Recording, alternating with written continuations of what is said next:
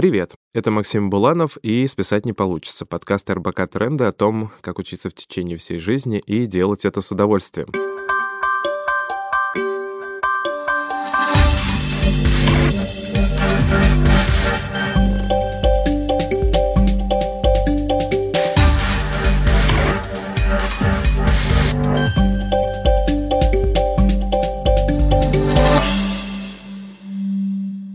Начинаем наш второй сезон, и сегодня мы будем говорить о том, что большая часть обучения и развития взрослого человека — это его самостоятельная работа. В этом выпуске мы говорим с Михаилом Кларином, доктором наук, экспертом в области развивающих практик, коучинга, организационного консультирования, образования и практической психологии. Михаил работает с высшими руководителями и топ-командами российских и международных организаций как коуч. Михаил, здравствуйте. Добрый день. Спасибо большое, что согласились э, принять участие в записи нашего подкаста. Это будет первый эпизод нашего нового сезона, и мы будем продолжать разговор про индивидуальную образовательную программу тех людей, кого мы называем lifelong learners. И вот мой первый вопрос к вам. А относите ли вы себя к категории таких людей, которые вот учатся в течение всей своей жизни? Да, я только не знал, что это так называется, когда я к этому приступал. Давно ведь было. Ну, знаете, получается так, что всю жизнь сначала физмат-школа номер два города Москвы, потом физфак МГПИ, потом аспирантура, потом докторантура. Вот это, если говорить о формальных ступенях, а сколько неформальных, я все время прохожу какие-то курсы. Вот только вчера я закончил двухдневный курс, это только половина. Там английский и немецкий языки, это вот топ-топ, такой уровень в профессии все время получается, что я вкладываю время и сейчас и деньги тоже в обучение. Отлично. Михаил, вот когда мы готовились к записи этого эпизода и обсуждали возможные темы для углубления, скажем так, вы упомянули, что одной ногой профессиональной ногой находитесь в традиционном образовании, а второй ногой, профессиональной, находитесь в практиках развития, которые в эту традиционную систему не всегда укладывается. Давайте с места в карьер. А в чем разница между традиционным образованием и так называемыми практиками развития? Ну, знаете, эта граница не так, чтобы совсем жесткая, потому что в том, что называется традиционной системой образования, тоже есть элементы развивающих практик. Это тенденции последних многих лет, даже не нескольких, а ну, десятилетия как минимум. Но если разделять, то что у нас связано с представлениями о традиционном образовании? Что есть учреждение образовательное, там, школа, например, вуз, например. Там есть программа, она зафиксирована, она из года в год повторяется более-менее, обновляется, конечно, но повторяется. То есть она фиксирована. И там передаются знания, прежде всего. Мы сразу вспоминаем слово «знание». И мы не говорим, что там передается опыт, там передается знание. То есть это немножко обобщенная, отвлеченная от реальной действительности выжимка. Угу. На самом деле там опыт тоже, конечно, передается, но ключевым является знание. Это так в традиционных наших представлениях о системе образования. В реальности тоже не совсем так однозначно. Там и опыт передается тоже. Но знания преобладают, и они отвлеченные. И вот Смотрите, что сейчас происходит. За последние пару десятилетий сложилась другая информационно-образовательная среда. Мы можем выйти в интернет и очень много чего найти. И получается, что тогда возникает вопрос, хорошо, а я же могу взять и записаться на Курсеру, например. Я могу взять и пройти даже курс обучения, выстроенный специально, и то я могу найти. Я уж не говорю, что в разрозненном виде я могу там Википедию читать, много источников, так я могу все получить и так. Значит, получается школа, вуз, образовательные учреждения, все теряют монополию на то, чтобы обладать концентратом вот этого знания, опыта человеческого. Все, что можно в таком кристаллизованном, консервированном виде иметь, оно все имеется уже в сети. Вроде бы, да? Но вот есть что-то и другое. Получается в этом такая сложность, в которой находится современное образование в традиционных форматах. Есть другая составляющая образование как освоение опыта человеком. Это практики. И вот есть то, что называется неявным знанием. Этому понятию уже примерно полвека. Значит, есть такое знание, которое в пальцах. Вот то, что хорошо можно проиллюстрировать на метафоре там, плавания или езды на велосипеде. Ты можешь, конечно, прочитать инструкцию, как ехать на велосипеде, но это у тебя в теле. Или это есть в теле, или этого нет в теле. И тебе лекции это никак не передадут. Это прямой опыт. И есть много таких вариантов опыта, которые проживаются.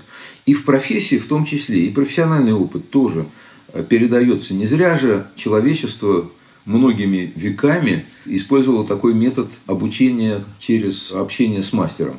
И это остается как практикумы и в медицинской профессии, и в педагогической профессии. Есть много профессий, в инженерной профессии. Там невозможно без практики, которая добавляет то, что никак, никаким способом невозможно в сухом консервированном виде передать. А то было бы очень просто. Взял эти консервы в виде книг или текста, прочитал, заглотнул и, собственно, и все. Но нет, так не устроено, все сложнее. Как говорится, когда люди устраиваются потом на работу, забудьте все, чему вас учили. Сейчас будем действительно уже осваивать эту профессию, которой вы хотите заниматься. Все, не надо забывать, но нередко так. Нужно осваивать что-то, что совершенно отсутствовало в рамках, например, вузовского обучения. Действительно так. И не потому, что преподаватели плохие, просто контекст другой. И вот это контекстуальное знание, привязанное к тому, что происходит здесь, в конкретных обстоятельствах на этом производстве, например, или в этой управленческой среде, в этой профессии. Вот это то, что приходится осваивать живьем. То есть получается, что вообще профессиональная деятельность для взрослого человека является таким основным, с одной стороны, провокатором развития, да, потому что каждый раз профессиональная область подкидывает какие-то новые задачи, какие-то новые вызовы, на которые надо в ответ развиваться, находить какие-то новые ходы, быть инновационным в своей работе. И для того, чтобы быть инновационным, да, нужно себя каким-то образом развивать. Это касается профессии, совершенно верно, соглашусь, но не только профессии, всех областей жизни. А, например, как выстраивать отношения с людьми, как выстраивать отношения с противоположным полом, например, как выстраивать отношения в коллективе, независимо от того, какая профессия, как строить отношения с друзьями, как выходить или как жить в условиях, когда есть конфликты. Это все опыт, и этот опыт – осваивается человеком. Этому обычно не очень-то обучают, хотя есть и такого рода там, программы, тренинги и практики специально выстроенные, но вот это же человек осваивает. Так что да, происходит это и в профессиональной сфере, и просто в общей жизненной сфере. Михаил, получается, то, о чем вы говорите, ну вот один из первых, наверное, важных камушков в стене развития — это как раз-таки способность опознать вот эту ситуацию, которая требует от тебя какого-то нового поведения, новых э, способностей, и понять, что вот то, что сейчас с тобой происходит, будь то там личные отношения, рабочие отношения, рабочие задачи, ну, ты должен обладать определенным уровнем рефлексивности, чтобы опознать эти ситуации, и, во-вторых, э, наверное, это опыт такого проектирования проектирование, то есть предположить, а как такие ситуации можно решить? Знаете, вот как учится взрослый человек? Взрослый человек учится в ответ на вызовы. Вызовы со стороны угу. жизни, включая такую важную часть жизни, как профессия. Это могут быть профессиональные задачи, это могут быть жизненные задачи. И вот возникает разрыв. От меня требуется нечто, и мне чего-то не хватает. Если говорить, вот если уж какие-то советы, лайфхаки давать, то это вот, пожалуй, лайфхак номер один. Обратить внимание на то, что для меня сейчас является вызовом. То есть, перед каким зазором я сейчас нахожусь. Чего требует от меня жизнь. Вот это осознать, почувствовать, осознать, э, это первое дело. Потому что все остальное начинается после. Я, осознав это, я могу искать способы и пути. Например, я могу обратиться к коучу, человеку, который мобилизует мои собственные ресурсы, мои собственные понимания, мои собственные возможности.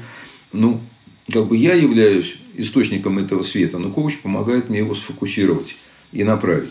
Направить в нужное мне русло. А какое русло мне нужно, тоже коуч помогает сфокусироваться. Можно обратиться к советчику, ментору. Это другая история, это наставник человек, который обладает прямым опытом. он занимается не тем, что он фокусирует твои ресурсы, а он тебе как бы показывает на них пальцем и отчасти придает. И говорит, вот знаешь, в таких условиях вот что делают обычно, вот что я делал, вот в этой организации так-то и так-то принято. То есть такой старший товарищ-наставник, независимо от возраста, может быть, это и ровесник, кто знает, но человек, который обладает большим опытом. И он просто директивно, направленно тебе выдает порции опыта, которые для тебя сейчас актуальны. Это еще один путь. То есть как будто бы ментор помогает через призму своего опыта, своему подопечному увидеть в какой ситуации он находится? Обычно к наставничеству люди обращаются, когда им очень не хватает конкретного опыта, какого-то конкретного угу. опыта. В профессии, может быть, в организации, может быть, в жизненной сфере. Но если речь идет об опыте, где места для самоопределения меньше, тогда наставник хорош. Там, где очень значимо самоопределение, там может быть коуч хорош. Но можно и самому себе выстроить такую линию развития. Просто это немножко сложнее, как вы сказали верно, это время. Я сам, может быть, справлюсь за год полтора-два, а с помощью я могу справиться за 3-5 месяцев. А время дорого. Михаил, вот какие вообще люди обращаются к вам за вот этими диалогами, о которых вы говорите? Какие, наверное, ситуации они проживают? Можете привести, пожалуйста, еще несколько примеров? Люди, которые ко мне обращаются, это руководители бизнесов и собственники бизнесов, создатели бизнесов. И, ну, это руководство наемное обычно, когда это международные компании, и российских. Здесь и руководители, и создатели. И вот, понимаете, вот снова возвращаемся к теме научиться. Например, обращается руководство такой заметной компании. Мы хотим, чтобы наша команда топ-менеджеров во главе с гендиректором научились работать согласованно. Угу. Слово научились, как будто бы это обучение. Вот можно себе представить такую программу обучения, где команда топ-менеджеров учится и осваивает работу согласованно. Допустим, вот человек про себя говорит, я хочу научиться, как конструктивно выходить из ситуации конфликта. Ну, конечно, можно курс по конфликтологии представить себе, такие курсы есть. Но для того, чтобы человек в реальной ситуации с реальными людьми смог конструктивно выйти из конфликта, для него недостаточно отвлеченных знаний. Ему нужна помощь вот прямо в процессе самой жизни и работы. То, что нужно что-то опознать, и сориентироваться самому в новой для себя ситуации, которая не описана в учебнике или не описана в книгах так, как она для меня сейчас выступает, вот это очень частая ситуация для работы, когда меня приглашают для того, чтобы об меня подумать. Это даже не я придумал такое выражение, да, вот я такой как бы снаряд, об который думают. То есть интеллектуальный спарринг-партнер – ну, не только интеллектуальный в смысле чистого разума, а в том смысле и эмоциональный тоже. То есть такой отражатель. И вот когда есть собеседник-отражатель, вот не советчик, а именно отражатель такой, то, оказывается, становится возможно очень быстро увидеть не только что я сам о себе знаю, но и что я могу не осознавать о самой ситуации. Вот, допустим, передо мной вице-президент компании, у которого есть сложная задача. Стратегия компании нужно разработать. Консультанты, которые предметно занимаются стратегией компании в данной отрасли, у него уже были. Но нет однозначно идеальной стратегии. Здесь есть плюсы, здесь есть минусы. Значит, направо пойдешь, вот это потеряешь, да, налево пойдешь, вот это потеряешь. Рынок бурлит. Выбрать стратегию непросто. Цена ошибки очень высока. Советоваться со специалистами – это так же, как советоваться с друзьями, у каждого свое мнение, и отчасти у каждого может быть свой интерес тоже. То есть, вот неоднозначно. Хорошо, приходит а нейтральный человек. Вот я в качестве этого нейтрального человека. И так как я ориентируюсь в в сфере бизнеса в целом, но не обязательно вот в данной конкретной отрасли. Я не специалист в конкретной отрасли. Но я понимаю, как устроен бизнес, так же, как я понимаю, как устроена жизнь в организации или просто жизнь человека за счет специального и общего жизненного опыта и специального образования. Я выступаю в качестве такого отражателя и задаю ему вопросы. Странные вопросы. почему эта стратегия будет успешна и почему в данной отрасли, например, именно эти факторы развития компании будут конкурентным преимуществом. Например, и я задаю вопросы, которые подвергают сомнению или проверяют, позволяют самому человеку проверить себя. Я сейчас обобщенно говорю, но в каждом случае это какие-то вопросы такие проверочные, критические, скептические, но доброжелательные, конечно. И вот оказывается, что я же не сообщаю новых знаний, но оказывается, что можно с помощью вот вариант коучинга, который я практикую, оказывается, что можно с такой помощью получить дополнительные знания как бы из самого себя, как бы я говорю это специально, потому что они вроде бы есть в самом себе, но до вот этого диалога их получается, что вроде бы и не было. Спасибо за такое обстоятельное описание. Мне очень откликается и фраза про «об кого-то подумать». Тоже часто ее использую. Иногда хочется прям даже написать не тьютер, например, а вот человек, об которого можно подумать про свою образовательную ситуацию. Так вы знаете ведь, Максим, дело в том, что кроме ситуации, о которой я сказал, что это стратегия компании, где работают сотни людей, если не тысячи, а теперь давайте масштаб сократим, возьмем одного человека и возьмем жизненную ситуацию и жизненную стратегию или шаг на данном этапе жизни. Та же самая ситуация. Не надо быть вице-президентом, не надо быть гендиректором для этого. Можно быть президентом своей жизни. Да, нужно просто быть президентом самого себя. Вопрос такой, а вот если действительно сокращать масштаб, это нельзя делать без отрыва от производства, что называется, да, потому что когда человек там разрабатывает стратегию компании, он также еще выходит на уровень себя, то есть, а как я буду сопровождать эту стратегию, то есть, придумывая эту стратегию, мне же надо понимать, что потом-то я же, собственно, своими ручками и своей головушкой буду эту стратегию реализовывать. С помощью своих там коллег, подопечных, буду за ней следить, ее корректировать, корректировать и так далее, и так далее. И получается, что придумывая решение для такой достаточно сложной задачи, я как человек оказываюсь в многосложном контексте. То есть, с одной стороны, мне надо понять и про других, и про компанию, понять контекст вообще рынка, трендов, какое-то объективное знание, но и, с другой стороны, понять, как я в этом во всем буду существовать и какие вызовы передо мной встанут там в будущем. И это действительно такая многофакторность,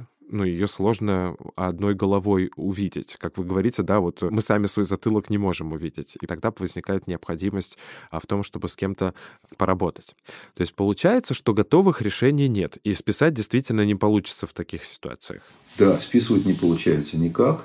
И получается так, что как бы я сам себя вытаскиваю за шиворот и тащу дальше к вершинам, к следующим вершинам – и вот я как раз представляю те практики, которые помогают это сделать. Естественно, что есть уже отработанные инструменты, на которые можно опираться. И это вот как раз такие образовательные программы, это то, что можно назвать традиционным образованием, это огромная ценность. То есть это не значит, что там, где можно списать, этим надо пренебречь. Нет, нет. Там, где есть верный ответ в конце задачника, это тоже надо изучить. Это опыт, накопленный человечеством в каждой конкретной области. Вот, но просто этим ограничиться не получится. Вот что. Для того, чтобы чувствовать себя полноценно в жизни. То есть мы помним о том, что за нашими плечами есть э, веками накопленная мудрость, практики. Сегодня благодаря интернету и открытости знания многие люди в открытую делятся своими кейсами, своими историями. Они ведут блоги в Инстаграме, они ведут э, блоги на профессиональных платформах, каких-нибудь сайтах, посвященных там предпринимательству в сфере IT, предпринимательству в сфере медицины, там науки и так далее, и так далее. И получается, что еще одним из таких ну, активизаторов, да, наверное, личного развития, может быть как раз-таки формирование своего такого медиапространства, скажем, да, то есть где я действительно могу подпитываться вот этой нужной информацией, где я могу слышать голоса разных людей, как они справлялись со своими ситуациями, и вдруг однажды понять, что, о боже, оказывается, у меня тоже есть сейчас такая ситуация, и я помню там примеры вот этих там трех-четырех человек, как они решали свои задачи, и, например, даже могу написать им на e-mail, например, и спросить а, совета или попросить там о часе их времени и побыть такими ситуативными менторами. Из серии «Ты был в такой же ситуации, я, кажется, сейчас тоже в такой ситуации, а расскажи чуть-чуть подробнее, пожалуйста, о том, как это происходило. И здесь я понимаю, Михаил, что нужно обладать определенной степенью такого социального интеллекта, скажем, что там не стесняться выйти на связь с незнакомым человеком, не стесняться признать перед этим другим незнакомым человеком, что ты сейчас находишься в ситуации незнания, в ситуации сомнения. Это же достаточно стыдно. Разве нет? Знаете, это непривычно. И как раз нас скорее приучали к тому, чтобы мы как, как можно больше знали, проявляли себя успешно, быть успешным и быть успешным всегда. А так не получается. Для развития нельзя все время быть успешным. Нужно видеть свой неуспех или недостаточное знание. Вот то, о чем вы говорите как раз, свои дефициты. Сейчас, к счастью, все больше возможностей, но, соответственно, и э, труднее сориентироваться в этих возможностях для того, чтобы э, получать дополнительные э, не только знания, не только сведения, но еще и выжимки из чьего-то опыта. Как раз особенность современной ситуации, которая отличается от того, что было в предыдущих поколениях, в том, что у нас не дефицит информации сейчас, а у нас наоборот избыток информации, и поэтому потребность не в том, как бы что-то узнать, а потребность в том, чтобы отсеять как раз лишнюю информацию, выбрать нужную информацию, нужную для меня. Может быть, она на 50 или 70 процентов золотая, там вряд ли больше. Но выбрать ту, которая нужна именно мне, потому что утонуть легко.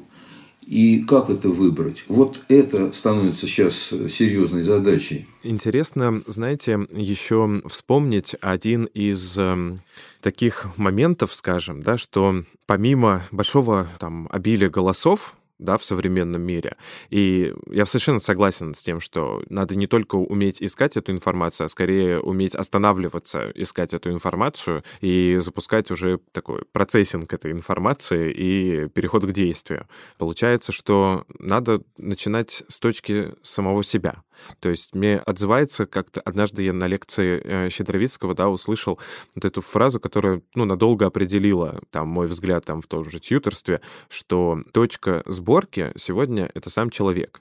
И когда мы начинаем говорить про там те же социальные сети и прочее, здесь э, получается, что я туда захожу, и алгоритмы делают так, чтобы сместить фокус моего внимания а, с себя как точки сборки на других. Здесь нам приходят на помощь инструменты маркетинга, а, там, не знаю, визуальные какие-то красоты. Хотя вот не знаю, какие будут сейчас использоваться инструменты в аудио социальной сети, да, что глаз ни за что не зацепится.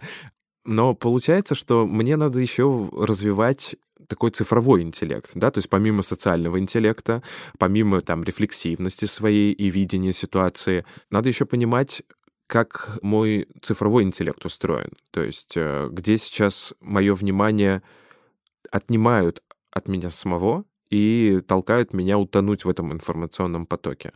Как вы бы прокомментировали вот тезис да, про развитость такого цифрового интеллекта для современного lifelong learner? Я все-таки ученый, поэтому я уж так более пристально отношусь к понятиям. Я пока не знаю, что такое цифровой интеллект. Для меня в том, что вы говорите, пока что просто общий, нормальный, живой человеческий интеллект, э, по-моему, важен. То есть сориентироваться. То есть это надо тогда представлять себе и, соответственно, понимать и чувствовать. Это общий интеллект и эмоциональный интеллект понимать и чувствовать, что мне важно. Понятие точки сборки, которое, конечно, не Щедровицкий придумал, но здорово, что он его использует. Да, это понятие важное, мне кажется. Как раз все помогающие практики помогают именно тому, чтобы сделать человека центром сборки для самого себя. Все развивающие практики хорошие, все целостные практики. Это могут быть э, практики, вот как ни странно, да, вы сейчас говорите о цифровой среде, ориентация в цифровой среде. А я сейчас, скажем, назову э, йогу или цигун. Какое отношение имеет э, эти практики с тысячелетней историей к тому, что появилось несколько десятилетий назад, цифровая среда? Но тем не менее, человек, который способен сфокусироваться, сфокусировать свое внимание, одновременно деконцентрировать и концентрировать, это медитативные практики, телесные медитативные практики, двигательная медитация. Человек, который способен на это, будет лучше ориентироваться в вот этой бурной цифровой среде, в социальных сетях в том числе, э, не будет забывать о себе и полностью погружаться вот в эту майю, говоря, что предстает перед тобой, неважно, в Фейсбуке или ВКонтакте, или в Одноклассниках, где угодно. Так вот, э, человек, который себя чувствует, воспринимает, способен вернуться к самому себе, даже если он увлекся, отвлекся, и сохранить фокусировку внимания. Поэтому вот считать ли это лайфхаком, обращаться к древним целостным практикам? Но вот для меня это один из серьезных лайфхаков современности. Вот, пожалуйста, 21 столетие. Ну и что нового, казалось бы, да? Вот новое оказывается, что в этих новых условиях есть смысл обращаться к древнейшим практикам. Михаил, давайте попробуем резюмировать наш разговор. А, мы сегодня прошлись по нескольким, мне кажется, областям. То есть, с одной стороны, мы говорили и о том, насколько важны контексты для развивающегося человека, да, и это и контекст меня, скажем так, да, то есть э, что я могу, что я не могу, что я про себя понимаю, не понимаю. С другой стороны, это контекст рядом со мной, да, то есть это те коллеги, с которыми я работаю, это корпоративная культура, в которую я погружен, это там развитость других людей рядом со мной, насколько они чувствуют и себя, и меня. Ну и, конечно, это контексты, ну, можно сказать, цивилизационные, да, то есть э, какие технологии появляются, что вечно, а что мимолетно. Что бы вы вынесли, наверное, вот в такое резюме а, по итогу нашего разговора, наверное, в жанре там трех-четырех советов а, слушателям нашего подкаста? Ну, для человека взрослого, а именно мы к таким обращаемся, я думаю, что вот начальный важный шаг, если говорить про развитие себя, это увидеть, почувствовать вызов, о чем мы говорили в самом начале. В чем вызов для меня – что ставит передо мной жизнь? Какой вызов ставлю перед собой я сам? На какую задачу я хочу откликнуться? Вызов – это то, что как будто бы из будущего, как будто вот ветер дует из будущего, и вот под этим дуновением ветра оттуда я смотрю и как будто бы втягиваюсь туда. Что ждет от меня мое будущее – не что мне придумали в качестве целей, не что мне поставили в качестве задачи извне, сказали, ты вот должен там того-то достигать, что я сам чувствую или сама я чувствую, как такой вызов будущего. Я говорю чувствую, это значит не только интеллект, но еще и ощущение, еще и интуитивное познание или интуитивное восприятие того, что я вижу э, и осознаю как вызов. В чем моя задача? И вот тогда, отсюда отправляясь, я могу искать, на что я хочу откликнуться и как и чем. Дальше я могу искать опоры, что мне поможет. Это могут быть вполне традиционные образовательные средства, например. А может быть, это совершенно не зафиксированные официальные институциональные Э, способы. А может быть, это беседа с несколькими опытными, значимыми для меня людьми. А может быть, и то, и другое. Кто эти люди? Еще один шаг. Кто могут быть этими людьми? Кто для меня ценен? Кто может мне подсказать важные источники? Потому что, например, не только сам человек, но еще и э, книги или, может быть, э, образовательные программы. Кто-то может обратить на них мое внимание – я сейчас говорю не из абстрактного опыта, а из своего в том числе. Значимые для меня люди, например, указывали мне, вот просто пальцем показывали на образовательные программы, и я туда шел и не пожалел об этом. Когда мы смотрим на других, и это то, что происходило всегда, благодаря художественной литературе, хорошим книгам, хорошим фильмам, когда мы это делаем, то мы лучше начинаем воспринимать себя полнее, глубже, тоньше, и чем тоньше дифференцировки, тем, тем лучше для нашей возможности управлять собою, управлять или управляться, управлять не как механизмом, а управляться со собой, как с живым целостным существом. Так, чтобы было интересно жить. Таким образом, получается, что да, я определяю, я точка сборки, но в то же время не только я один в пустоте, но еще и я в своем окружении человеческом, человеческом, жизненном, те, у кого есть уже профессия в профессиональном окружении. И тогда получается, что я постепенно двигаясь, когда я расширяю свой кругозор, я расширяю и область своего знания, и, соответственно, область контакта с тем, что я не знаю. Тогда я вижу, чего я не знаю. Я гораздо лучше вижу, чего я не знаю. И настоящий профессионал – это не тот человек, который что-то хорошо знает, но и тот, кто знает, где границы его возможностей, где границы незнания. И тогда я могу осознанно расширять эти границы и двигаться куда мне нужно. А может быть, я дойду до точки, как в математике говорят, точка перегиба, да, до точки разрыва, например. И, может быть, я перейду в другую профессию. Такое очень возможно. И тоже я это сделаю осознанно. Тоже это, давайте можно считать это советом, почувствовать вызов, который меня побуждает перейти в другую профессию, например. Это вызов может быть извне, это вызов может быть изнутри меня самого. А может быть извне, так обстоятельства сложились. Вот я почувствовал этот вызов, как я на него отвечу? Вот только потому, что вот там есть вакансии, и я сейчас туда рвану, может быть, а может быть еще почему-то, может быть по внутренним основаниям. По каким, как я их почувствую. Вот это внимание к себе, не только вовне, но и к себе. К себе и вовне, вовне и к себе. И вот это движение между тем, что между внешним и внутренним, как мы ходим двумя ногами, значит, не на одной скачем. Вот не только быть заложником обстоятельств, и не только быть заложником самого себя, быть для себя ведущим, лидером самого себя. Большое вам спасибо и за такое резюме, и за наш сегодняшний разговор. Единственное, что я точно знаю, друзья, это списать не получится. И мы сегодня общались с Михаилом Клариным и подтвердили, мне кажется, абсолютно точно название нашего подкаста. А, Михаил — доктор педагогических наук и эксперт в области развивающих практик.